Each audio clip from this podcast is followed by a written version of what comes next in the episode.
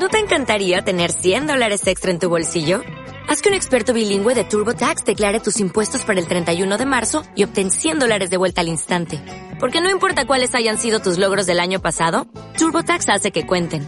Obtén 100 dólares de vuelta y tus impuestos con 100% de precisión. Solo con Intuit TurboTax.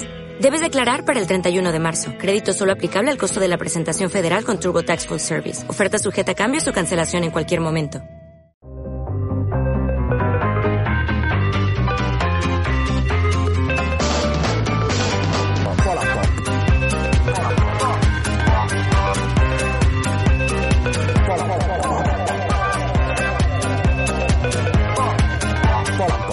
Bienvenidos y bienvenidas a un nuevo episodio de Poland Pop, un podcast donde damos rienda suelta a la pasión por nuestras cosas favoritas, el triángulo de la política, los fenómenos de la cultura pop y las agitadas aguas de la actualidad en tiempos de Internet. Como siempre, contamos con David Vila, arroba David en Twitter. Hola David. Buenas, ¿qué tal? Y hoy está con nosotros para acompañarnos María Corrales Pons, eh, arroba m barra baja Corrales barra baja en Twitter. Ella es asesora y analista en comunicación política, responsable de discurso en, en Común Podem y colaboradora habitual de medios como Cuarto Poder. ¿Cómo estás, María? Hola, muy bien, muchas gracias por invitarme. Quería antes que nada también agradecer a los compañeros de la Escuela Municipalista de Zaragoza con los que hemos tenido el placer de poder debatir algunos de los temas que vamos a hablar hoy y que han sido una gran fuente de inspiración. Recordad que nos podéis escuchar en iVoox, Spotify y Anchor y que nos podéis seguir en las redes sociales Twitter, Facebook y Telegram, donde comentamos bastantes cosas entre programa y programa y también anticipamos algunos de los temas que trataremos en los siguientes capítulos. Empezamos. A ver, ¿por dónde íbamos en historia, por ejemplo? Ah, la revolución industrial. Eso sí que nos jodió bien la vida. Pero el profesor Carahuevo dice que con la revolución industrial las condiciones de los trabajadores mejoraron. Exacto. Un puto drama. Más burgueses que nunca y clase media sin otra cosa que hacer que consumir televisión, ir a los centros comerciales y masturbarse. ¿Eh? No me digas ya, ya, ya, como a los locos, ¡que te mato! Bueno, estos son, son tiempos extraños, ¿no? Estos tiempos de pandemia, estos tiempos de encierro. Y en estos días anómalos estamos asistiendo a un fenómeno que es al mismo tiempo lógico y apasionante. La política española se ha balconizado. Estamos viendo que los balcones, las ventanas, se han convertido durante estas semanas en el vehículo principal de expresión popular. Y esto, como dirían en Reflexiones de Repronto, nos plantea muchas interrogantes. Es un vehículo de expresión cívica, un estado de ánimo, es también un vehículo de expresión política. Las caceroladas alternativas contra el rey y el gobierno así parece que, lo atestiguan. Pero exactamente qué, qué expresión cívica es la que se manifiesta y qué expresiones políticas están en cuestión y en disputa cómo se interviene o se está interviniendo en la política en los balcones y cómo se están mezclando y asociando expresiones cívicas y políticas en este fenómeno y cómo se están modulando estados de ánimos colectivos. A estas y muchas otras preguntas vamos a intentar seguir la pista hoy. Como punto de partida, en la encuesta Escenarios de Futuros, que está haciendo con distintos intelectuales el Instituto de Estudios Culturales y Cambio Social, ante la pregunta ¿qué está aflorando con la crisis del coronavirus en torno a lo común y lo público? Miguel Álvarez y Fuela Fernández, en una entrevista conjunta, manifestaban como dos puntos de vista prácticamente opuestos y que, en mi opinión, refleja con bastante precisión la ambivalencia con la que primero nos encontramos cuando nos enfrentamos a pensar este fenómeno que estamos viviendo. El primero, Miguel Álvarez, decía, junto a las pocas pero muy viralizadas muestras de paranoia y egoísmo, la crisis sanitaria está haciendo aflorar poco a poco partes de aquel tejido social que se movilizó entre 2011 y 2014 con el 15M y sus mareas, en defensa de lo público. Y por el contrario, Fruela Fernández a la misma pregunta contesta, no soy demasiado optimista, no soy demasiado optimista sobre el potencial de las manifestaciones públicas que estamos viviendo. En buena medida, las balconadas no dejan de ser una variación gesticulante del modo de compromiso digital, con sus firmas, me gustas y reenvíos sin continuidad material. Como veis, eh, o estáis viviendo y analizando este fenómeno vosotras, ¿qué piensas, María? Bueno, yo para empezar bueno, la, como el artículo último que, planteabas, o sea, lo voy a intentar como impugnar desde el inicio, ¿no? Es decir, creo que cuando decimos o cuando pedimos a la ciudadanía ¿no? que participe de expresiones populares o, de, ¿no? o, de, o de movilizaciones, a veces enfocamos que la participación popular es solo que la gente salga a la calle en una manifestación pautada con un lema ¿no? y que, o que participe votando o que participe em, militando o en sus espacios colectivos, barriales o organizativos. ¿no? Para mí la, participación política evidentemente también pasa por expresiones populares tipo la que estamos viendo estos días, igual que, que, ha sido así por lo menos desde la última década, ¿no? Yo recuerdo, o sea, yo soy catalana de, de Lleida y yo recuerdo cuando empezó el proceso viranista, que evidentemente también tiene ¿no? su, su, siguiente parte de haber protagonizado las movilizaciones em, populares más grandes que, que, bueno, que se recuerdan en, en la España de los últimos 40 años o incluso más a largo plazo, estas, estas, movilizaciones, esta expresión popular empieza poniendo las banderas en el balcón, empieza eh, poniendo la estrada en el balcón, empieza poniendo carteles en el balcón, ¿no? y además ahora, en este momento concreto, es que es la única manera de expresión social, de expresión colectiva, ¿no? Por eso es tan importante la cuestión de que se, se, esté, se esté exteriorizando en la única parte disponible de espacio público que uno tiene en su casa, ¿no? que es básicamente el balcón y, y, el, y la ventana. Y a mí estos, esta expresión es como que de pronto se ha, ha ido muy rápido, un efecto que normalmente vemos ¿no? en las crisis, bueno, llámale crisis orgánica, llámale crisis de representación, en la que normalmente la, la, gente suele vivir de forma particular ¿no? sus problemas. Recuerdo que es una cosa que decíamos mucho en el 15M, ¿no? de, de, cada uno vivía ¿no? su problema de la vivienda, su problema con el trabajo, su problema con, con la universidad de forma particular en su casa. Y, y, de pronto nos salimos y nos dimos cuenta de que esos eran problemas colectivos. ¿no? Pues en este caso creo que con esta crisis se ha acelerado muchísimo este, este efecto que, que en teoría política ¿no? se, se, describiría como el momento populista o, o, se suele describir en estos términos, de, encuentro ciudadano, de darnos cuenta que no estamos viviendo ¿no? las problemáticas ni los miedos que tenemos de forma particular, sino que, que, hay un momento de encuentro en el que todos, ¿no? Mm, digamos que hay un, estallido colectivo en el que en el que nos reconocemos viviendo los mismos problemas y la misma situación. ¿no? Eso, por lo que supongo que ahora ya lo, lo o sea, entraremos más en profundidad, puede tener un efecto, claro, progresista, conservador, claro, es, es una cuestión completamente abierta, ¿no? como, como lo son como todos los grandes momentos de ruptura y de, y de, y de emoción popular, de, de momentos de, de acontecimientos tan históricos como el que estamos viviendo en el sentido que no solo nos cambia ¿no? los objetivos que teníamos, sino el paradigma desde el cual enfocábamos los, propios problemas y las propias cuestiones que, teníamos enfrente. Claro, es que o sea, una cosa que lo hace muy interesante es este carácter abierto que tiene el fenómeno. Pero incluso para a mí me resulta interesante porque desde la, desde la perspectiva personal, que, que no creo que sea como simplemente particular, es que es una de las cosas que te alegra el día, ¿no? Y creo que esto no, no me, o sea, no me pasa solo, solo a mí. Creo que en el, en el día a día, que para quien no estamos como en primera línea de, eh, de batalla contra la pandemia, eh, esto aparece un poco ahí en el día y sales y te encuentras un poco con los vecinos y se levanta el ánimo un poco entre todos y todas, así mutuamente, eh, da, da, cambia el ambiente y da, y da color.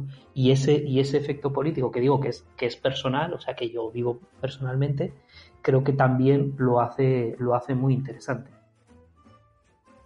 Lo comparto con David. De hecho, la cuestión de la, de la participación o, o del ánimo en este contexto me parece vital, porque en realidad es el momento en el que tú te das cuenta que tu aportación individual o particular o familiar a, a, la lucha contra, contra el coronavirus en realidad es una cuestión general y global, ¿no? Y por lo tanto, de alguna manera, eh, aplaudes y agradeces a, todo aquel personal que está en primera línea, pero en realidad también tú te sientes partícipe de, esta batalla, ¿no? De esta, eres como una, metáfora que se ha usado durante estos días, eres como la, la rereguarda de, este contexto, ¿no? Hay, un, hay una gente que está en primera línea de batalla y nosotros estamos detrás sin, y sin nuestra participación sería imposible que eso saliera. ¿no? ¿Por qué me parece tan importante? Además, creo que hay, que puntualizar un hecho. ¿no? Este fenómeno está siendo particularmente español. O sea, quiere decir, está pasando de una forma muy particular, igual que, ¿no? que, que, fue el 15M también una forma de participación muy, muy propia de, de, lo que estaba pasando en España, ¿no? que se, se, se manifestó de esta manera solo en España esta constancia en el aplauso, en estar cada día a las 8, en el que no solo no hay cansancio, sino que cada día parece que sale más gente, está siendo un fenómeno particularmente español y por lo tanto tendrá mucho que ver en cómo la ciudadanía o la opinión pública o, el sentido común que se frague durante este contexto em, cristalice aquello en torno a lo que después vamos a posicionarnos públicamente. ¿no? Entonces, este, este, esta participación o, esta manera que tenemos como de, encontrarnos públicamente y de, y, de, sentirnos partícipes de esta batalla colectiva me parece vital, para, pues sobre todo para el post. Es decir, en el momento en el que tú sientes que se ha ganado al virus gracias a ti, ¿no? gracias a, la ciudadanía, gracias a la participación de la mayoría del pueblo, de la gente, Em, creo que a la hora de hacer un reparto de quién tiene que pagar los costes de la crisis, será bastante evidente que no puede o hay que intentar luchar por un marco en el cual no pueden asumir los costes de la crisis los mismos que han protagonizado la victoria. A mí de lo que estáis comentando hay, hay dos cosas que me, que me interesan particularmente o que me parecen eh, particularmente interesantes. Uno es eh, esta idea de que, ha salido, que, de alguna manera eh, en los aplausos hay muchas cosas. Hay muchas cosas al, mismo tiempo, ¿no? O sea, hay como una especie de, de significando, de, iba a decir significantes, no, no, de significados flotando, ¿no? De un montón de significados puestos en circulación relativamente eh, relativamente complejos y que de alguna manera se, se homogeneizan en un, en un, acto único, ¿no? Pero que, ese acto único tiene como distintos significados, eh, eh, a veces eh, contradictorios pero no opuestos y tal, pero que, se están poniendo como, como en acto, ¿no? y en parte que parte de, del interés de, pensar esto y hacer el podcast es un poco ir desgranando esos distintos significados como que están puestos en juego. Y lo otro es esta cosa que señalabas de que, de que relativamente en España se está eh, viviendo con, mayor intensidad. Sea, cuando empezamos como a darle vueltas un poco a este, a este meme de, la política española se está balconizando, había al mismo tiempo como, como, como una cierta intuición de que, de que, por una parte, replicaba algo que era lógico y que, y que era normal, o sea, como, como hemos dicho, como joder, es que es el único vehículo de expresión que tengo, es que no tengo más, o sea, es que no me junto ni con los vecinos. Eh, y que también lo habíamos visto, que, se, que, se vivía, que se vivía en Italia, etcétera, etcétera, pero como, un, eh, como que aquí eh, la cosa tenía una intensidad particular. Y por la otra, como que, esto tiene en parte como una, una, suerte de ecos del pasado, ¿no? O sea, que no sé si, si, si a vosotros también tenéis esta intuición de que, de que la cosa es, por una como radicalmente nueva, ¿no? Como en unas circunstancias como muy particulares, eh, en intensidad, en sentimiento, etcétera, etcétera. Y por otra parte, te, recuerda por una parte como a la guerra de los balcones con los que la derecha eh, respondió a la cuestión eh, catalana, precisamente a esa difusión de, de, las esteladas en los balcones de toda Cataluña. Pero también a las mareas verdes y blancas, ¿no? Que tuvieron allí como un, espacio de, reflejo y también como una, una extensión del apoyo de, la gente a, a las mareas eh, tenía que ver con poner eh, la bandera de la marea en los balcones, etcétera, etcétera. O sea, como que de alguna manera es un fenómeno nuevo y también un fenómeno que se viene como componiendo y componiéndose en el momento actual con cosas que ya estaban pasando, ¿no? Entonces la pregunta que, que, me gustaría lanzar es, cómo resuenan eh, aquellos fenómenos e, en esto y cómo se encabalgan como las texturas emocionales y los conjuntos de significados que se producían en estos, en estos otros momentos con el momento actual. Vamos, yo, creo que en, este, que sí que recuerda a muchas cosas anteriores, creo que se, que se mezclan al mismo tiempo en la, en la salida dos significados eh, que luego podemos discutir más, pero que, por lo menos en, lo que se entiende de la mayor parte de la gente que sale en esto de las 8, hay, hay mucho hay mucho de contenido, digamos, eh, instituyente. O sea, como mucho de una especie de, eh, acuerdo sobre las cosas que nos parecen importantes. O sea, desde luego, la circunstancia es estar todo el mundo ocupándose de una cosa, que eso es lo, es lo excepcional, y sobre esa cosa eh, se destaca em, algunos aspectos positivos, como es el valor del cuidado, eh, etcétera, ¿no? Y eso se pone en primera, en primera línea. Lo, esto para mí sería como principalmente lo nuevo de, esta, de este evento de balcones. Lo que más resuena al, pasado sí que es em, digamos que aquí se ha traído o se ha, o se ha convertido en instituyente lo que en, los, en muchos de los eventos de balcones que yo recuerdo era principalmente destituyente, que era como la cacerolada y la, y la crítica de las mareas era sobre todo un, movimiento, un movimiento crítico, ¿no? Y, este tiene esos elementos porque es, evidente que, que, el apoyo ayer que fue, por ejemplo, el, el día de la, de la sanidad o de la salud pública había este plus de recordar la importancia de la salud pública y tal. Evidentemente el subtexto de esto es, un, es una crítica a toda la década austera de recortes, etcétera. Pero sobre todo eso eh, ya se ya a eso se le da salida y por eso creo que también funciona tan bien con, con este con este matiz instituyente de estos son eh, estas son las cosas de las que nos estamos ocupando todos y todas a la vez.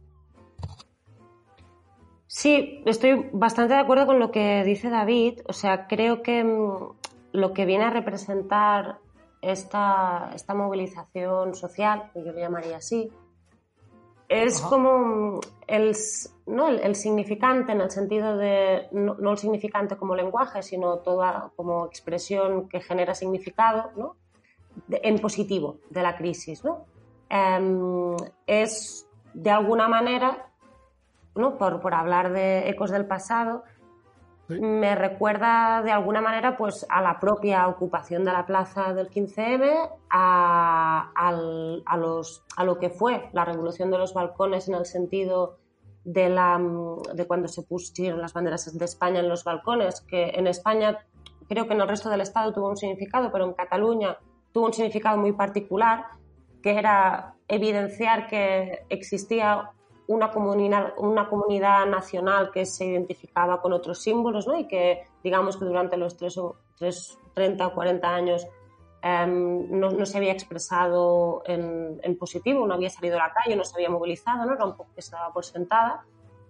Y mm, lo que pasa es que para mí la diferencia fundamental es si estos significantes, digamos, en positivo, que de alguna manera cristalizaban eh, o definían un poco el campo en el que se iba a jugar, digamos, la partida política en, la próxima década, ¿no? Es decir, para mí la importancia de, estas movilizaciones que de alguna manera ponen el foco en, en, una acción social particular es que de las demandas o, de, o del sentido común que más o menos Em, se cristalice en torno, en torno a, esta, a, estas, a estas grandes expresiones populares que cuentan con el apoyo del 70 o 80% de la población, en este caso yo creo que mucho más, ¿no? En el caso del 15M era un 80%, en el caso del 8 de marzo, por ejemplo, los movilizaciones del 8 de marzo también un 70-80%, ¿no? Em, estas movilizaciones son como la clave para que en momentos de crisis política haya una anunciación en positivo que, que venga a marcar un poco cómo se va a desarrollar el juego. Para mí la diferencia en relación a otros contextos es que si en otros contextos hablábamos que, esta expresión se daba por contextos de crisis de régimen, por contextos de crisis de representación política, por contextos de crisis económica, por contextos de una agresión contra un colectivo concreto, como pudo ser el caso de la manada contra el movimiento feminista y contra las mujeres de este país en general.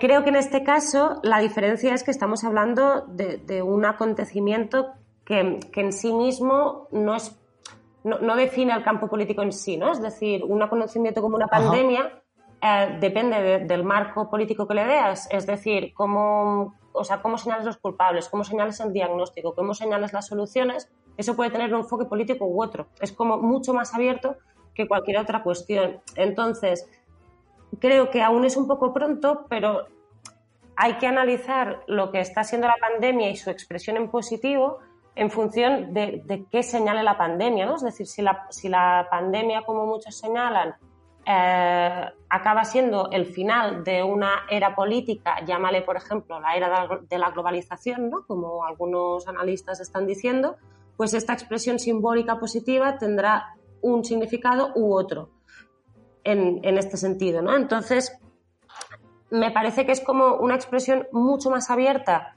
de la que habíamos visto hasta ahora y que su concreción, y ahora ya acabo, no tiene tanto que ver como con los símbolos que sacamos a los balcones, sino con el objeto de nuestros aplausos, que además es, es completamente abierto, ¿no? También, es decir, hablamos de que aplaudimos en la sanidad pública, pero en realidad, como decíamos ya en el primer bloque, es mucho más que un aplauso al objeto concreto de la sanidad pública, ¿no? Es, es encuentro, es reconocimiento entre nosotros, es, bueno, yo que sé, ciertas pulsiones, por ejemplo, antipolíticas, pero sí que de reconocimiento, antipolíticas en el sentido de antipolítica representativa, pero sí de reconocernos entre nosotros como ciudadanía activa, ¿no?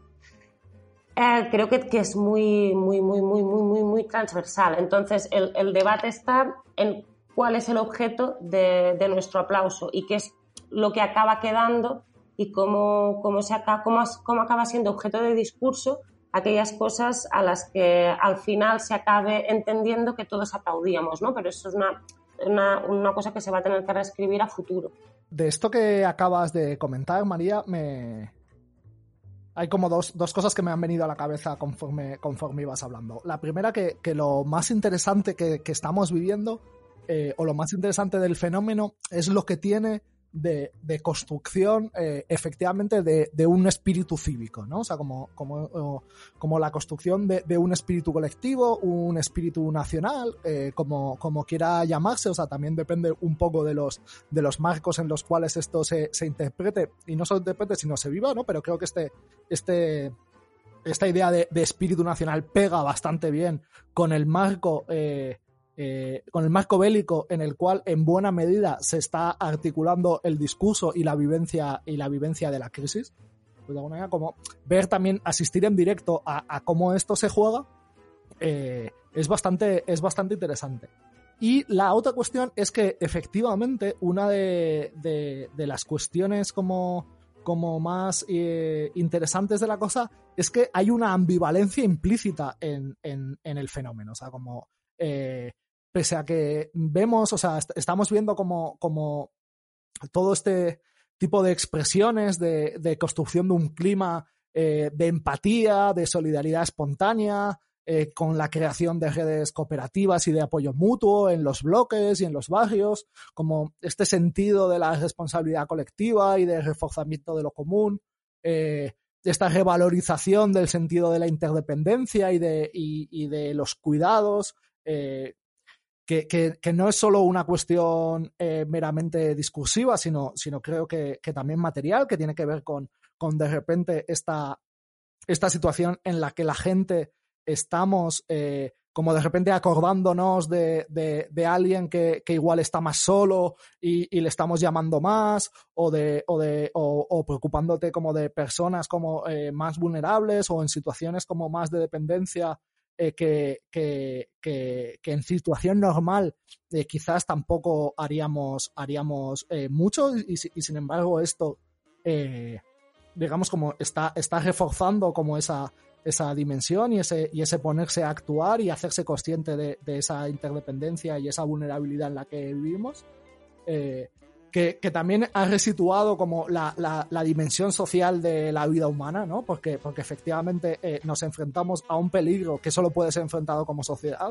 es decir, de, repente frente a esto eh, solo, solo cabe una respuesta de la sociedad completa. O sea, no, no cabe una respuesta individual y, y como hace poco eh, leí, eh, no, no, recuerdo exactamente aquí, de las cosas como que, que la crisis del coronavirus le da la puntilla, a una de ellas es a esta expresión tacheriana del neoliberalismo de que no existe la sociedad, ¿no? Precisamente la sociedad existe y además solo la sociedad puede enfrentarse a este problema, ¿no? Y también como, pues creo como la resignificación de lo público como, como instancia de protección, ¿vale? Estamos, estamos viviendo todo esto, ¿no? Y estamos, eh, y, esto es parte de los significados que, se ponen en los balcones de esto, hacia, hacia esto se aplaude, aparte de aplaudir efectivamente como mucho más en lo concreto a, la gente que está como en, la primera fila eh, y también como aplaudirnos a nosotros mismos en, esta sensación de que, de que o, en este sentimiento de que, bueno, eh, efectivamente todo el mundo está haciendo un poquito, eh, aunque, aunque, sea, aunque sea quedarse en casa, o sea, aunque sea ese ejercicio de autocontención y de autocontrol, es parte de, de la solución y, eso efectivamente construye un cuerpo colectivo potente que se ve a sí mismo eh, como, como reflejado, eh, etcétera, etcétera, pero al mismo tiempo y de manera como que creo que no incompatible, también como sentimientos de resentimiento, de desconfianza, eh, esta, esta gestapo de los balcones, eh, el rechazo y un miedo creciente a lo extraño, eso como una especie de, de, de, principio de cultura del miedo, también a veces el rechazo reactivo de la interdependencia, la celebración del estado de excepción, eh, una especie de, aplaudir una cierta eh, cultura del control, ¿no? También, ¿no?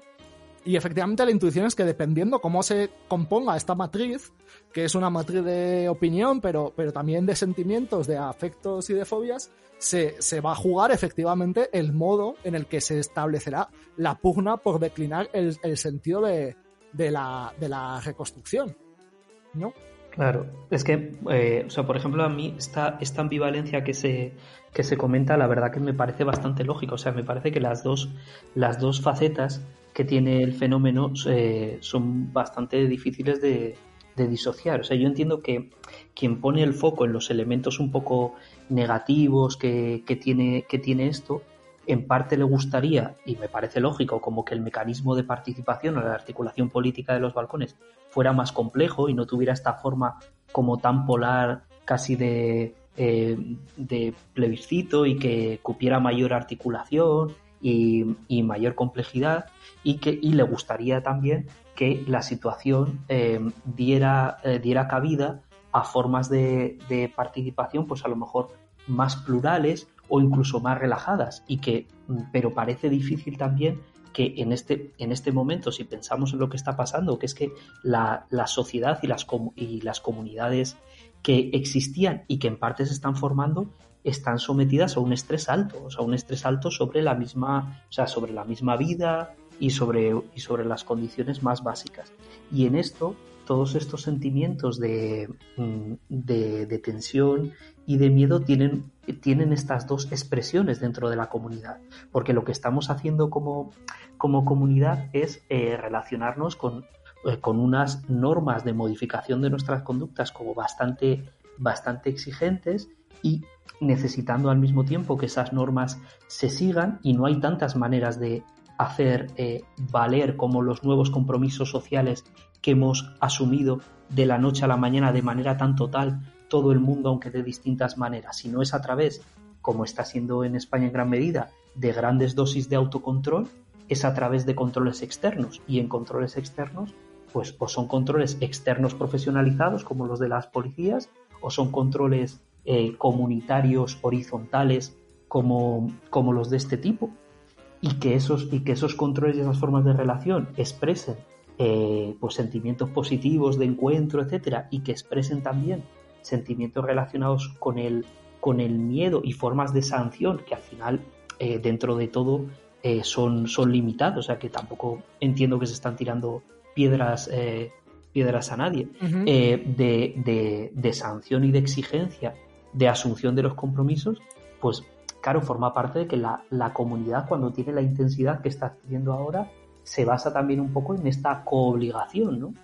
Entonces, mm, parece difícil que no tenga también estos, estos aspectos, ¿no? Sí, muy de acuerdo.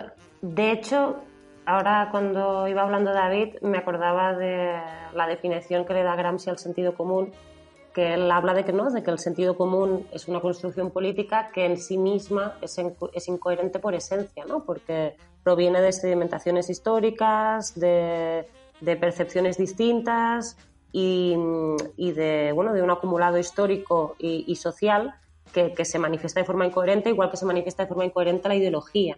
Entonces sería difícil em, aspirar a que un momento de, explosión general, en el sentido como de transformación de todos los paradigmas de enfoque que, ahora mismo teníamos ¿no? para, para enfrentarnos al mundo, eh, de pronto ahora sea una cuestión ideológica, coherente, de izquierdas, del libro X de la, de la biblioteca marxista de no sé dónde, ¿no?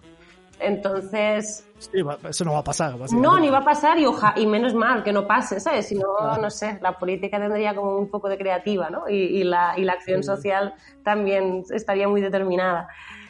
Entonces, Em, yo creo que, bueno, tal y como, como, comentáis, no sé si es una doble o es una triple o es una cuatriple pulsión. Creo lo de la doble pulsión, ¿no? Es un, marco que ha instalado Santiago Barrico, ¿no? eso del, de la pulsión de los balcones, no sé cómo lo llaman, los balcones policías o algo así, y después los balcones solidarios.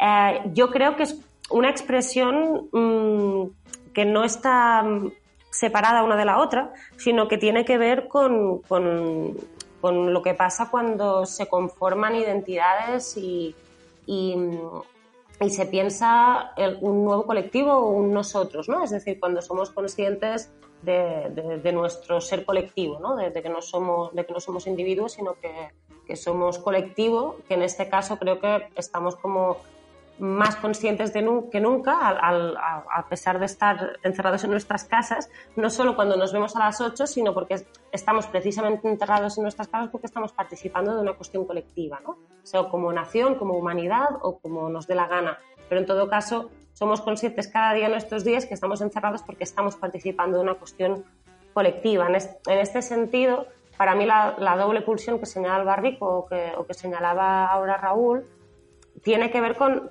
las dos esferas de la construcción de comunidad, es decir, la primera es el reconocimiento entre los que forman la comunidad y el otro es el que queda fuera de la comunidad, ¿no? Es decir, no existe construcción de comunidad política o no existe construcción de un nosotros colectivo sin señalar dónde está la fuera, sin señalar cuál es el límite de ese colectivo o quién es tu antagonista o en base a qué valores te defines, ¿no?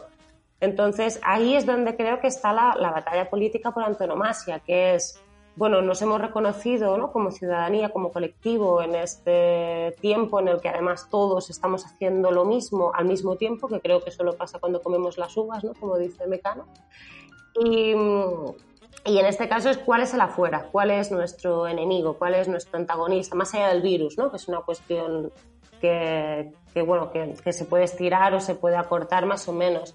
Y creo que aquí el conflicto está en decir, bueno, el, el antagonista es el vecino o el antagonista son los fondos buitres que se aprovechan de, este momento de crisis para comprar a la baja empresas y revenderlas, ¿no? O es Inditex que, que hace un ERTE a miles de trabajadores mientras sigue teniendo beneficios millonarios, ¿no? O es la patronal que está culpando al gobierno de que haya aumentado el paro por culpa de que se, de que se ha cerrado a cal y canto, ¿no? Las, solo, solo, permitiendo los servicios esenciales, que es lo que había que hacer para, para garantizar que la gente no se muera ¿no? directamente.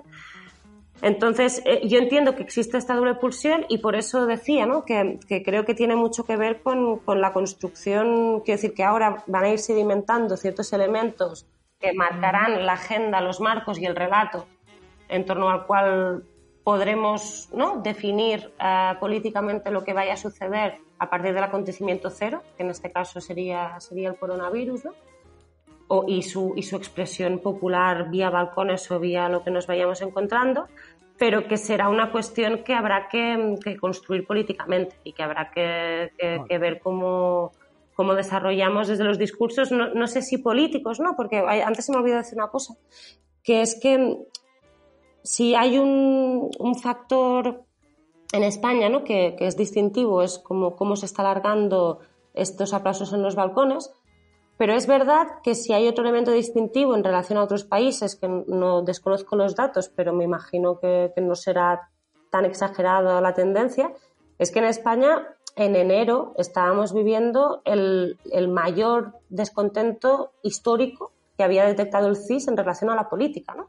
Es decir, la gente nunca había estado tan preocupada, nunca había señalado como tan alta la preocupación por los políticos como en, como en este enero. Entonces, esta participación popular y este objeto de lo que aplaudimos o lo que no aplaudimos, como las relaciones entre sí, está ahí en un momento de crisis de representación brutal en la que este, este gobierno ni siquiera ha tenido tiempo de, señalar a sus grandes ¿no? hitos de gobierno o mitos de gobierno y, y, hacernos participar de su, no sé, de su avanzadilla colectiva. ¿no?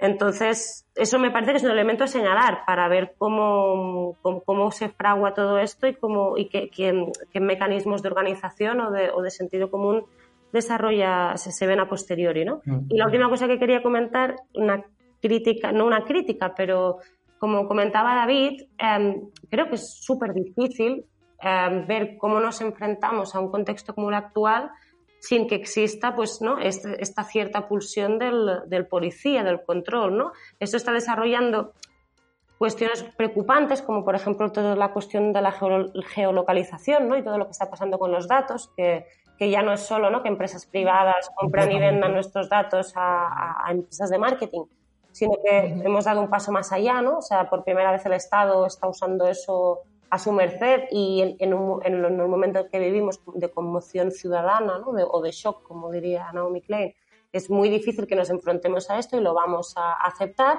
pero claro, todo lo que se acepta en términos de, derechos luego es muy difícil de, de, recuperar. ¿no? En este caso sí que veo un límite en el que creo que habría que plantarse, en el otro veo como un cierto miedo a cierta izquierda que es como si de pronto se hubiera dado cuenta que el, el Estado no, no, se había acabado, ¿no? O sea, que el Estado, ¿no? Como en todas las teorías de que con la globalización el Estado y la soberanía se habían perdido, ¿no? Y que el Estado ya no era el, el instrumento que era capaz de monopolizar no solo la violencia, sino em, las expectativas, ¿no? Y, los instrumentos de bienestar. Eh, creo que bueno pues había mucha izquierda que soñaba con no sé con la multitud negrista y de pronto se ha dado cuenta pues no que el Estado sigue sigue teniendo fuerza en, en el en 2020 y que no ha desaparecido todo lo contrario que en realidad quien no está dando respuesta de verdad son las instituciones globalistas que en teoría no se habían montado para, para dar solución a problemas colectivos que es vamos no hay nada más colectivo como el problema global que estamos viviendo ahora, ahora ¿no? entonces veo como un cierto miedo a aceptar o a entender que, bueno, que el Estado ahora lo estamos viendo como de una forma muy visible, que se está expresando en su forma más clara, ¿no? que es el estado de alarma, pero que en realidad el Estado siempre había estado ahí, ¿no? y, que, y que a lo mejor era una ensoñación de, de cierta izquierda el hecho de que, de que había desaparecido. La primera cosa que, que, me gustaría apuntar eh, en relación a esto que hablábamos de la doble pulsión y tal, yo diría que precisamente mi punto no es, eh, o, el punto que yo quería poner de relieve, no es exactamente de que hay modos buenos y modos malos de estar. O sea, como que, que hay gente que, está en una cosa y la gente eh, está en otra, sino precisamente que, en, en, una misma composición individual se, se dan varios fenómenos al mismo tiempo, eh, fenómenos eh, contradictorios y ambivalentes, y, que, y que esa, o sea, como se, puede dar al mismo tiempo como, como el orgullo cívico por el trabajo que están haciendo eh, los sanitarios y los policías, y al mismo tiempo la cultura del miedo a, a, lo extranjero, ¿no? De repente, la, cultura del miedo a, a, este virus que, que, ha aparecido desde el extranjero, que, que ha venido eh, transportado por los otros, etcétera, etcétera. Que me da la impresión de que, de las cosas que estamos hablando estamos todos de acuerdo en que de alguna manera eh, lo, que, lo, lo que aquí se, se, se construye en directo va a tener un papel eh, bastante importante muy pronto, ¿no? O sea, más o menos. Y, y, que eso sitúa la pelea por los sentimientos y el relato de, de la memoria del trauma sobre el que de alguna manera se va a construir el sujeto moral o la memoria colectiva al que luego va a apelar el ethos de la reconstrucción, ¿no? que creo que, tenemos que tener más o menos eh, claro que va a ser la celebración de lo público y otros elementos, por ejemplo, como, como la aceptación de instancias de control eh, que, que, hasta hace poco eran, eran, eran impensables, ¿no? Sí, a mí, a mí una cosa que sí que me, mm, me preocupa de, de, esto es que, bueno, como por un lado está, está claro que esta forma de, de participación desde los, desde los balcones viene une mucho la, forma de participación política o de ciudadanía a este elemento de tener visibilidad en un balcón, hacia, hacia la calle y a este tipo de, comunidad que no siempre es la más, la más, la más universal. Pero más allá de, o junto a esta, a esta forma, sí que, sí, que, mm, sí que me surge la duda de en qué medida como eh, la forma del dispositivo este de los balcones no condiciona la, intervención política que va a haber ahí mirando a futuro. Porque una de las cosas que, sí, que, me, que sí que me parece que, queda eh, fija como en esta, en esta forma de política de los balcones es que es un mecanismo eh, bastante, bastante polar. O sea, yo diría, a mí me suena mucho a que es una especie de, de, encuesta diaria eh, sobre cómo está el, un parte diario sobre el ambiente en el, en el país. Y que en ese sentido, en la medida en que los días se parecen eh, relativamente bastante los unos a los otros, pues bueno, el momento, el momento de los balcones como que sirve para restaurar el ánimo y incluso se nota diferente ambiente en los días en los que los datos de la evolución de la pandemia son mejores que los días anteriores, o sea, todo eso se nota en el ambiente. Pero en el momento en el que eh, haya que empezar con, el plan de reconstrucción o con el momento o con el momento posterior que ya es inminente, em, sí, que, sí que me da la duda de si el mecanismo no va a ser un mecanismo como muy, muy polarizado, muy de respuesta a la acción, eh, a la acción diaria o semanal del gobierno en la, en la reconstrucción. Y, en, y que eso vaya a funcionar como un referéndum, como, como un referéndum en forma de cacerolada de, de la derecha por la destitución de, del gobierno o como un referéndum, no sé si más o menos confirmatorio o exigente, alegre pero exigente, como que ahí veo que la textura del balcón en esta segunda parte, en este segundo sentido, se me, se me hace complicado. O sea, la imagino, pero no imagino muy bien por dónde puede tirar. Así como la cacerolada destituyente esta, que todavía no ha cogido especial cuerpo, pero que se está insistiendo mucho desde redes, con mucho aparataje en que, en que coja vuelo, sí que se ve claro. La otra no se ve muy claro. Sí que veo muy claro que, a diferencia de la, de la cacerolada destituyente, tiene un plan en positivo que es muy atractivo y que está latente todos los días, pero no se ve claro que esto tampoco es mayor problema, que no lo podamos imaginar con claridad, es también parte del espíritu creativo del asunto, pero cómo, cómo, se, cómo se expresa en esta dinámica polar de diálogo con la actualidad que parece que tiene, que a mí sí que me parece que tiene mucho lo de la cita diaria en el, en el balcón un poco la, dimensión del balcón como, como espacio plebiscitario ¿no? del día a día. A mí me, parece súper interesante lo que, lo que comenta David y no, no, no, me lo había planteado. O sea, no entiendo cómo que planteas que hay un momento, digamos, de, de expresión transversal, ¿no? en el que quizá lo que más, lo que más importa, que es lo que comentamos ahora, es eh, cuál es el objeto del aplauso, que en este caso, pues es de consenso que hay un aplauso a los profesionales de la sanidad. Aquí ya podemos discutir si pública, en qué sentido, vinculada al Estado o no, en qué sentido, ¿no? O sea, a mí me parece como que el, significante de consenso es sanidad, sanidad y sanidad pública, ¿no? Pero eso no significa que la derecha no pueda discutir la sanidad pública. Em, y, todo lo demás, bueno, son elementos que, que se que generan equivalencias o se disgregan con más o menos facilidad de este, de esta, de este objeto central al que, al que todos estamos de acuerdo, estamos aplaudiendo, ¿no? Y, y, que además, en este caso, todos problematizamos de forma distinta. O sea, por ejemplo, nosotros podemos intentar resignificar la cuestión de la sanidad desde el punto de vista de los recortes, pero estoy convencida de que mucha gente está saliendo también a aplaudir a los sanitarios.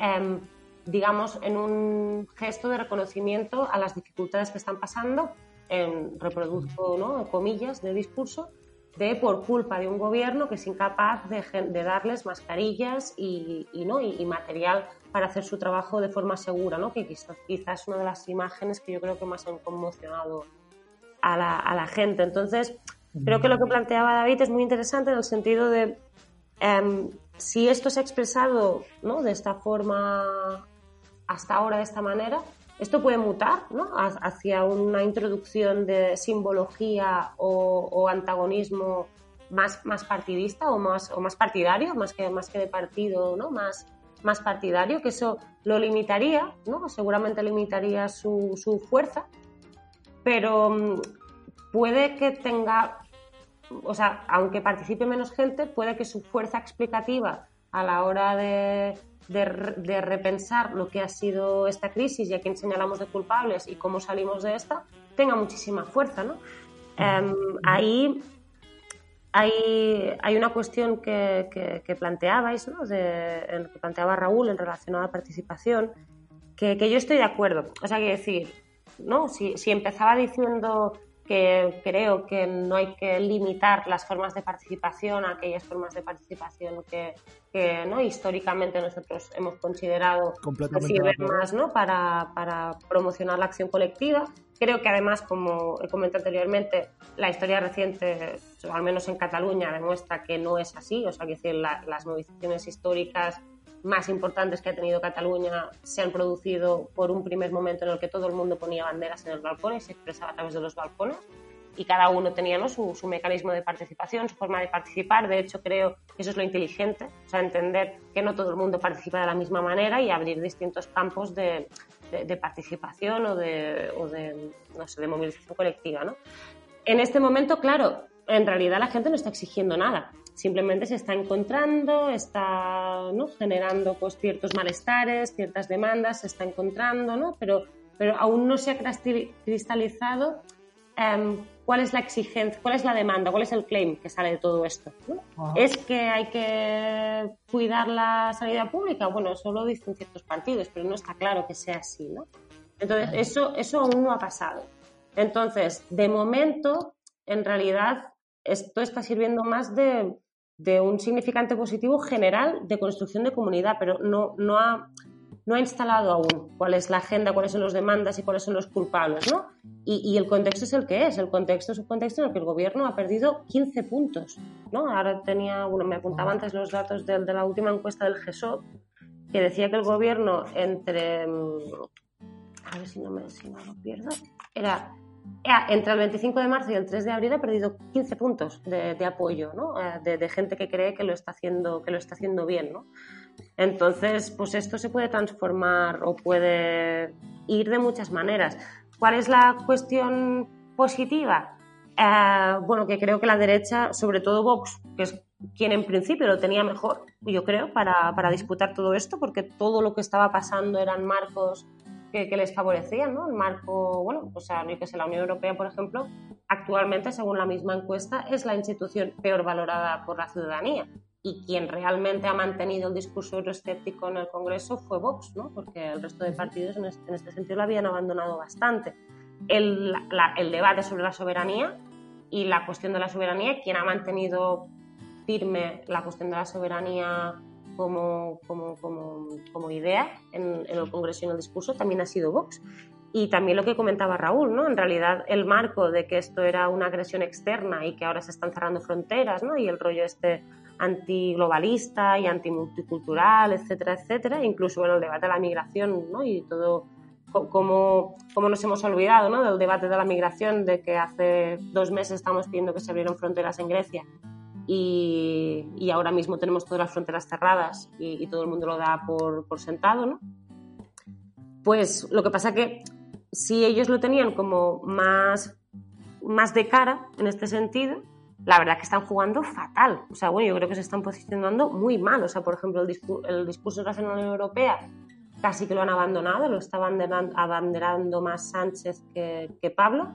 Entiendo por qué. Entiendo que el hecho de si el, si el enemigo no es Sánchez y el enemigo es Austria, no, ah, perdón, Alemania y Holanda, eh, tú tienes que unirte al gobierno, apoyar al gobierno en esta confrontación que ya es exterior. O sea, entiendo que no estén jugando en esta, en esta línea porque eso les, les obligaría, digamos, ¿no? a, a, a arrimar el hombro con, con el gobierno pero están perdiendo una oportunidad de oro a la hora de incluso de defender el propio Estado. O sea, es inconcebible que el, el Vox esté diciendo que va a votar en contra del estado de alarma, ¿no? O de alargar el estado de alarma, o que votará en contra de, mm, de, que, se, de que se derogara en la reforma laboral la parte de, las baja, de la baja por, por enfermedad, ¿no? Que te podrían despedir por baja por enfermedad.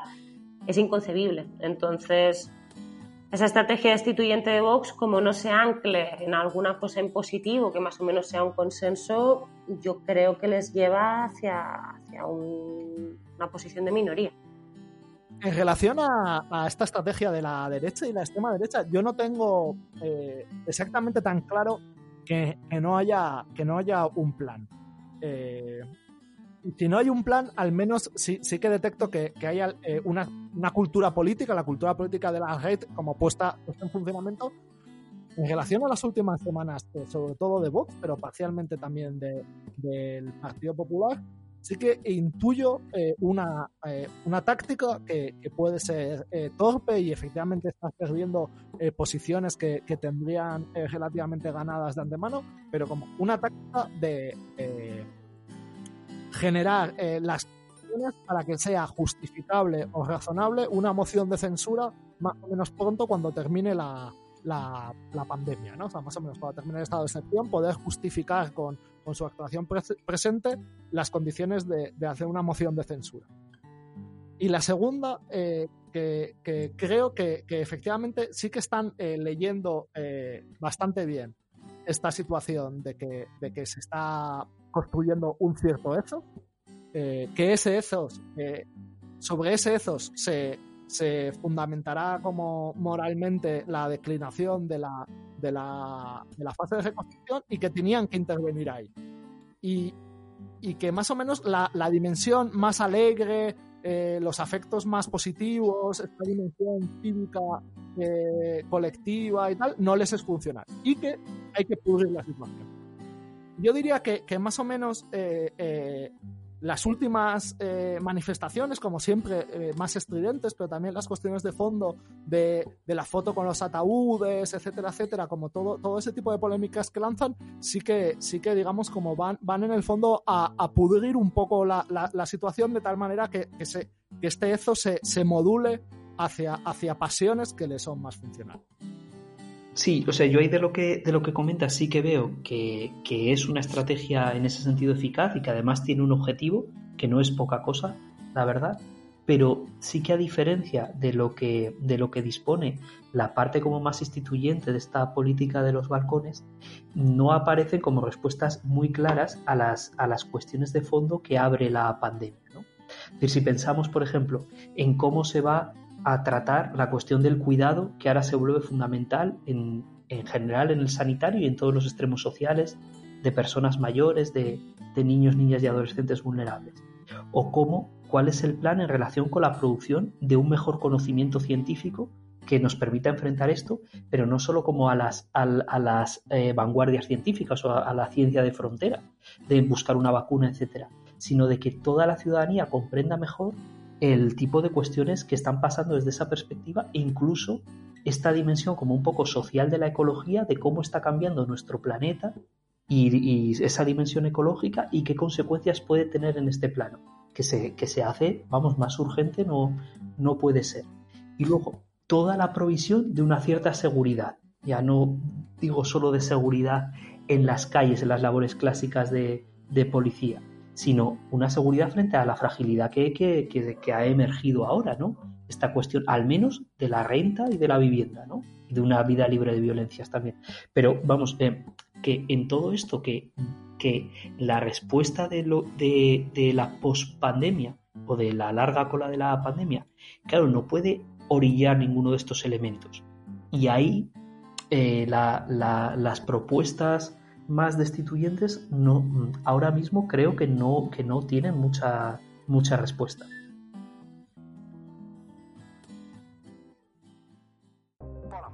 Cambiamos de bloque. Vamos a comentarios de ultraactualidad. Lo que pasa que, que la hacemos tarde, ¿no, David? Claro, esta es una esta es ultraactualidad, pero al medio plazo. O sea, aquí tiramos a ver si acertamos eh, y, a, y, a, ver qué pasa. Le llamamos ultraactualidad tarde porque, porque como hay un cierto desfase entre cuando grabamos el programa y, se emite, eh, en esos 10 días tenemos más o menos que, que, ser virtuosos y acertar con los temas eh, que creemos que, van a seguir siendo actuales y no mero accidente dentro de... Hostia, pues eso es difícil, ¿eh? pero, pero, pero nos hace mucha gracia esto. De hecho, a veces pasa como hoy, que esto nos pasa incluso mientras estamos grabando. Porque mientras estamos grabando y haciendo alusión a las primarias demócratas, eh, Sanders se ha bajado de las primarias. Se ha bajado, sí. Entonces, eh, a, o sea, a veces, a, veces que ni, siquiera si, fuera en directo. Bueno, David, creo que, tú tenías una propuesta de, noticia para comentar. O sea, a mí me ha impresionado esta semana eh, el, el vigor que han adquirido de nuevo eh, la referencia a los pactos de la Moncloa. Que yo la entiendo como una referencia a la unidad, un poco que, seguía el hilo, y por eso la había elegido, de esta cuestión de la unidad en, los balcones, pero que, o sea, que no deja de sorprender que se haga referencia a un hecho que me he puesto a calcular que si contamos en que los hechos de políticos tienen influencia en la vida, como de la gente que tiene 10 años o más, o sea, ya solo han vivido desde con cierta conciencia como uno, uno de cada tres españoles, ¿no? Que es ya como bastante minoritario.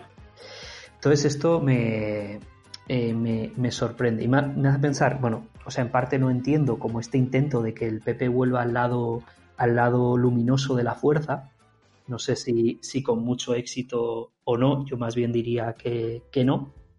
Y la otra cosa que me sorprendía de esta elección es que, claro, o sea, que es verdad como todo esto del consenso y tal, sin entrar a valorar el, fondo.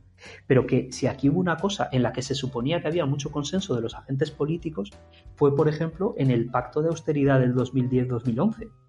Y me parece significativo que no hayan recurrido a esto, en parte es evidente porque no había tal consenso fuera de, la, de los agentes políticos institucionales, que, en su momento hasta un 98% de la gente que votó en el Congreso votó que sí, por ejemplo, al hito de este, de este fenómeno, que fue la reforma del 135 ¿no? de la Constitución. Entonces, eh, ese 98% de síes no se, no se compadece con una mayoría social, como se pudo ver enseguida, pero me sorprende de esto que haya desaparecido también la cultura de esa crisis anterior. O sea, que la cultura de esa crisis anterior ahora mismo solo funciona como un referente negativo, como el referente de lo que no hay que hacer.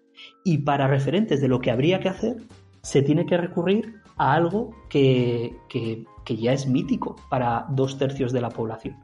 O por lo menos es historia, memoria de la memoria, que no quiero quitarle valor, pero que es sorprendente, ¿no?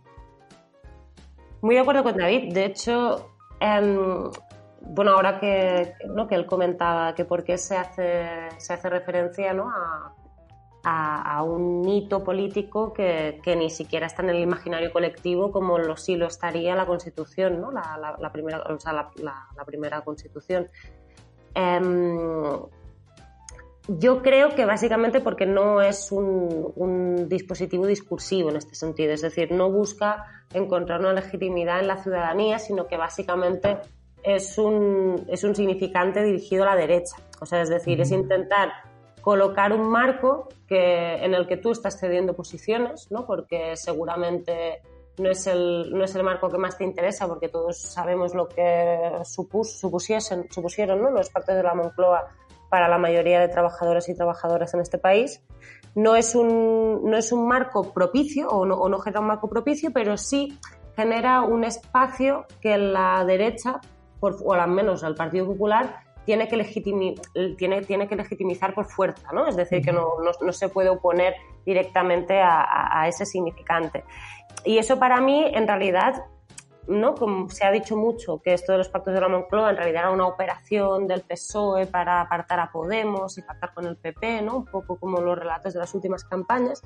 Y en realidad yo creo que corresponde a, a una sensación de debilidad por parte de, de, Pedro Sánchez en este sentido, ¿no? Por parte de, del gobierno. Es decir, mientras en el resto de países europeos más o menos está habiendo un apoyo unánime de la oposición a, a, sus gobiernos, en España no. ¿Y en España por qué? ¿Porque tenemos una oposición peor o mejor? Bueno, yo creo que no. O sea, creo que en España el problema viene, bueno, evidentemente ha habido una polarización y una crisis de régimen que no ha generado nuevos consensos y por tanto es como muy difícil que los partidos representados en el Congreso, que a veces cada vez son más y más fragmentados por, por distintas crisis, sea la territorial o sea, o sea la, social o sea la, la, de, la, de, la identidad nacional incluso, ¿no? en, el, caso de, de Vox, em, pues no, no, o sea, hemos, hemos vivido un ciclo en el que no ha habido una capacidad por parte de, del orden político y social de, reencontrarse en ciertos consensos que, en los que ahora la oposición o el gobierno se pueda apoyar para que, para que la oposición le dé apoyo, ¿no? ¿Y eso por qué? Y bueno, y, eso, eso por un lado, o sea, en, relación a cuál es el régimen político en el que está viviendo España ahora, ¿no? Que, que no se ha acabado de recomponer y no sabemos exactamente, estamos en una situación de interpaz y el coronavirus nos ha pillado en medio.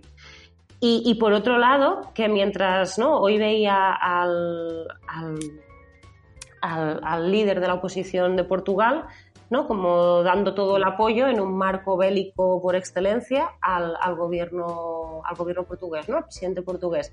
Claro, ¿por qué en Portugal no chirría que se use un marco bélico, que se hable de soldados, que se hable del ejército? Pues porque en, porque, el ejército trajo la democracia.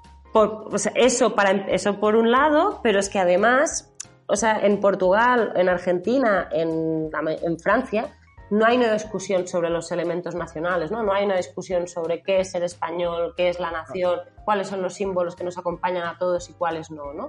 Y en España sí. Entonces, em, hay, yo, yo, yo continúo siendo partidaria de, la utilización del marco bélico y creo que hubiera solucionado muchas cuestiones usado desde un componente popular, no desde un componente militarista, ¿no? Y tampoco creo que haya sido muy acertado poner al ejército en primera línea de ruedas de prensa, pero, pero creo que sí que el, discurso que, que, sale de ahí hubiera ayudado como, o, o, en el sentido que, que decíamos antes, ¿no? de, de, cómo la ciudadanía es el cierto partícipe de una lucha colectiva en la que al final la victoria va a ser compartida. O sea, yo eso lo comparto, pero entiendo que en España es infinitamente complicado unir a, a la oposición y unir el tipo de parlamento que tenemos en relación a los partidos regionalistas y nacionalistas en torno a ejes concretos de lucha que nos unifiquen como, como nación, ¿eh? hasta el punto de que encima esto nos ha cogido con, digamos, con la, con la izquierda en el gobierno y el, con un PSOE más o menos renovado, ¿no? un PSOE que ha intentado integrar las demandas del último ciclo político a través de la figura de Sánchez y, un Podemos pues que, es de la tradición de, bueno, de, los últimos 10 años y de la tradición que arrastran también muchos de sus, de sus dirigentes y que por lo tanto aún es como mucho más enconcertado y mucho más difícil que se usen esos símbolos nacionales como, como intento de construir la unidad ¿no? en, en, torno a la que la oposición al final te puede, te puede acabar apoyando. Entonces, creo que recurrir al tema de los pactos de la Moncloa es un símbolo, un síntoma de debilidad. Es decir, no creo que se busque realmente un gran consenso social, un nuevo, ¿no? una fundación de un nuevo orden político, em, sino que en realidad lo que se está buscando es algo mucho más banal, ¿no? que es que la oposición o sea, asegure que dará cierto apoyo a ciertas reformas y a ciertas cuestiones que habrá que abordar en un Parlamento hiperfragmentado en el que ahora mismo el gobierno depende del voto de Esquerra Republicana. O sea, que, no sabemos cómo estará la posición de Esquerra Republicana en dos o tres meses, pero no, no se podría augurar que, que, haya un apoyo mm, no, no discutible al, al gobierno y a, la, y a, la, mayoría plurinacional que, que se había conformado. Entonces, Claro, bueno, y con la estrategia del gobierno catalán, ¿no? que ahora mismo es de confrontación directa con, la gestión del, gobierno estatal y con las elecciones catalanas a la vuelta de la esquina. Me parece como muy complicado. Entonces, creo que usa los pactos de la Moncloa en realidad está buscando un cierto apoyo de la, de derecha en ciertas cuestiones que van a ser muy importantes, pero que claramente es, muy difícil ¿no? y es un síntoma de debilidad. Y ahí la última cuestión que quería plantear con lo que decía David, que creo que tiene mucha razón, en realidad el único elemento cohesionador entre el Partido Popular y el PSOE sería que Europa tuviera un plan para la socialdemocracia y para la democracia cristiana y que en este caso obligara a España a tomar una serie de decisiones. Ahí es donde ni el Partido Popular ni el PSOE podrían negarse a aplicarla. ¿Qué pasa? Que ahora Europa de momento ni está ni se la espera, ¿no? Es decir, que una respuesta global como, o europea, como si la hubo en la crisis, en este caso para mal, como fue mm, la reforma de la, de la Constitución, ¿no? el 135. Ahora, en estos momentos, es difícil que, que, se dé, ¿no? o de momento no, no, se está dando. Y creo que sería casi como el único elemento que ahora permitiría un cierto consenso entre, entre el PSOE y el, y el Partido Popular. Para mí que la, para mí la noticia de la semana es la de la Unión Europea, o sea, más o menos está esta reposicionamiento de bloques de poder dentro de la Unión Europea, es decir, porque, porque mientras que en la crisis 2008 Francia eh, se alineó claramente con, con, con Alemania, eh, este alineamiento con los países del sur está tensionando eh, extraordinariamente la composición de la Unión Europea y hay, elementos como extraordinariamente extraños y preocupantes como, como el orillamiento del presidente del Parlamento Europeo de las negociaciones, eh, su veto por parte de, Holanda y Alemania, etcétera, etcétera, pero creo que, que daría, daría para otro programa prácticamente entero. Y en relación a, esta cuestión de los pactos de la Moncloa, sí que, sí que decir en primer lugar que me parece un impulso, un impulso propio de la cultura de la transición. O sea, es un meme de, cultura de la transición. O sea, si, si tuviese que, que decirlo como, como en términos, es esto que en la página definitiva llaman, llaman el leticismo, ¿no? O sea, esta, esta incapacidad del PSOE de, pensar eh, la salida del régimen del 78 fuera de los marcos del régimen del 78, ¿no? Y en este caso se, se está proponiendo una, una salida de, eh, la CT desde un marco puramente de cultura de la transición. Pero más que exactamente a qué es funcional esta, esta propuesta, me preocupa eh, extraordinariamente el hecho eh, o la pregunta de, de, qué pasa si funciona. O sea, si, si, si la cosa se instala porque, porque desde nuestro campo particularmente eh, es extraordinariamente, extraordinariamente peligroso, porque toda la referencia a los pactos de, de la Moncloa eh, resuena extraordinariamente en, en, esta cultura del consenso, que no es una cuestión abstracta ni, ni, ni, lo, ni lo bueno tal, sino, sino una cultura concreta de, del consenso como, como limitación del ámbito de lo posible dentro de la política. Eh, y que creo que, que, nuestro campo político debería estar extraordinariamente alerta a, a, esta, a este marco discursivo eh, y creo que, que precisamente eh, habría que oponerlo al marco, habría que oponerle fuertemente el marco o, o la memética de la reconstrucción que, sí que creo que es un marco político abierto, al menos temporalmente, y un, un marco que invita a, a, repensar eh, el futuro y, a una posibilidades. Entonces, eh, vamos, eh, yo lo estoy viviendo con cierta, con cierta alerta. Con cierta alerta. Ya, pero es que materialmente a futuro es que no hay, o sea, hay que, hay que dar respuestas sustantivas a cuestiones como las que planteaba. Que, que el, que el, que el marco este de los pactos de la Moncloa en eso viene vacío. O sea, es el, el Happy Meal pero sin, sin juguete. Y ahí no, no, funciona igual. Vamos a cerrar el programa de hoy con, con un repaso de esta sección que, que titulamos Clickbait, que, que, básicamente es nuestra fascinación pura y dura por los fenómenos culturales de la era de Internet. Eh, desde, desde, la fake news al titular grueso. Eh, ¿Cuál ha sido vuestros clickbait favoritos de estos, de estos días? Eh, yo, estoy muy fascinado, si, si empiezo yo, por, eh, por este género, por esta cosa de los géneros de la cuarentena, los géneros estéticos de la cuarentena, que mm, esta semana ha impactado muy fuerte el, género de, hombres trabajando en cuarentena. O sea, autoridades, responsables eh, políticos, señores de mediana edad trabajando durante la cuarentena. Entonces hemos visto que tiene, eh, hemos visto muchos referentes, pero comparten cosas. En general comparten, eh, salvo el de Abascal, que, que, tenía elementos muy outsiders, muy particulares. En general he visto que comparten mucho, muchas pantallas. O sea, para, si os toca una cuarentena y tenéis que trabajar como hombres de mediana edad, que sepáis que tenéis que meter muchas pantallas, porque eso da una idea de que a pesar de que no estéis en la oficina, estáis reunidos con mucha gente que es, que es la unidad de medida del trabajo contemporáneo, o sea, la cantidad de reuniones que se tienen, eso, eso no nos engañemos, o sea, la ley del valor básicamente se, debe ceñir a eso. A mí lo que me está gustando eh, en, este género, eh, efectivamente hay, una doble, hay una doble dimensión, que es la de hombres con pantallas, eh, pero luego está la de, la de, la de hombres políticos que leen libros. Se ha visto bastante bien, creo que, en el reportaje fotográfico con Casado, pero también en, esta cosa que, a mí me tiene absolutamente fascinado, que es la entrevista íntima con Monedero. Sea, que, creo que es eh, mi noticia eh, extraña de, la semana. poses, poses como de, en sofá y, en sofá y, amplio espacio leyendo un libro como aquí se está, aquí se está, no perdiendo el tiempo. Aquí se está acumulando conocimiento, aquí se, hacen cosas, ¿no? Y sí que estaría bien eh, un poco repasar eh, los libros que, lee cada uno en las fotografías, porque, porque esa exposición que hace uno de, mira lo que estoy leyendo, ¿no? Este, este dejar el libro en la mesilla cuando tienes visita eh, es absolutamente, absolutamente fascinante.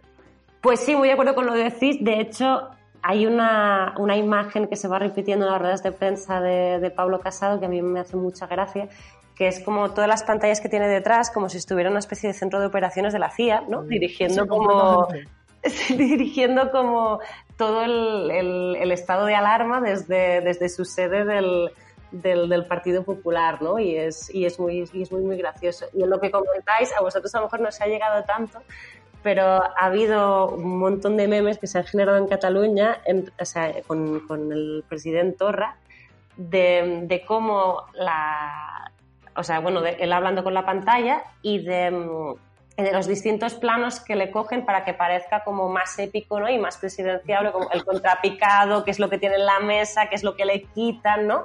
Y como, como las distintas pruebas que ha ido haciendo presidencia en relación a eso, como me parece súper divertido. Y bueno, en relación a lo que comentabais, que yo, para mí, ¿no? Una de las cuestiones así como de imagen que creo que en redes ha sido como muy, muy, muy polémica, es la, la obsesión de Vox con la cuestión de los ataúdes. E incluso ahora, hace pocos días, Abascal felicitaba al mundo por haber puesto una, una portada, ¿no? en la portada como, como fotos de ataúdes y ellos mismos trucaron la, la, foto esta que se hizo famosa, ¿no? De la Gran Vía también llena de ataúdes y banderas, ¿no? Que hay como... Bueno, siempre se ha dicho, ¿no? Que el, fascismo tiene como una obsesión con la muerte, ¿no? O con, o con la necropolítica que le dice, que le llama apreciada. A mí respecto a esta foto, eh, eh, hay un hilo que, se abre a partir de, la contestación del autor de la foto. Sí. Eh, que, digamos a una denuncia que está siendo utilizada como sin su permiso y tal, y, que propiamente es un montaje. Y, hay un hilo de, una de las portavoces de voz que es metafísica profunda, porque viene un poco a intentar explicar que, efectivamente es, es falsa, pero que esa falsedad demuestra la verdad que es absolutamente deliciosa. O sea, para, cualquiera que, le guste un poco el pensamiento profundo en 5 centímetros, es absolutamente, absolutamente increíble. Bueno, pues nos vamos a despedir. Yo, yo antes sí que sí que no. Sí que me gustaría hacer eh, un anuncio. Creo que, creo que el programa que viene, esta sección, deberá ser dedicada a, a la fascinación de este país por, por, el meme de, los enterradores ganeses. Estoy haciendo arqueología pop, un poco eh, buscando el origen del meme y tal, y, he encontrado unas cuantas cosas. Bueno, muchas gracias a María por habernos acompañado en este, en este episodio. Ha sido un auténtico placer. La verdad es que yo he aprendido un montón de cosas y, me voy con, miles de hiperlinks mentales. Y, y muchas gracias también a ti, David. Nos vemos en el próximo episodio. Muchas gracias a vosotros.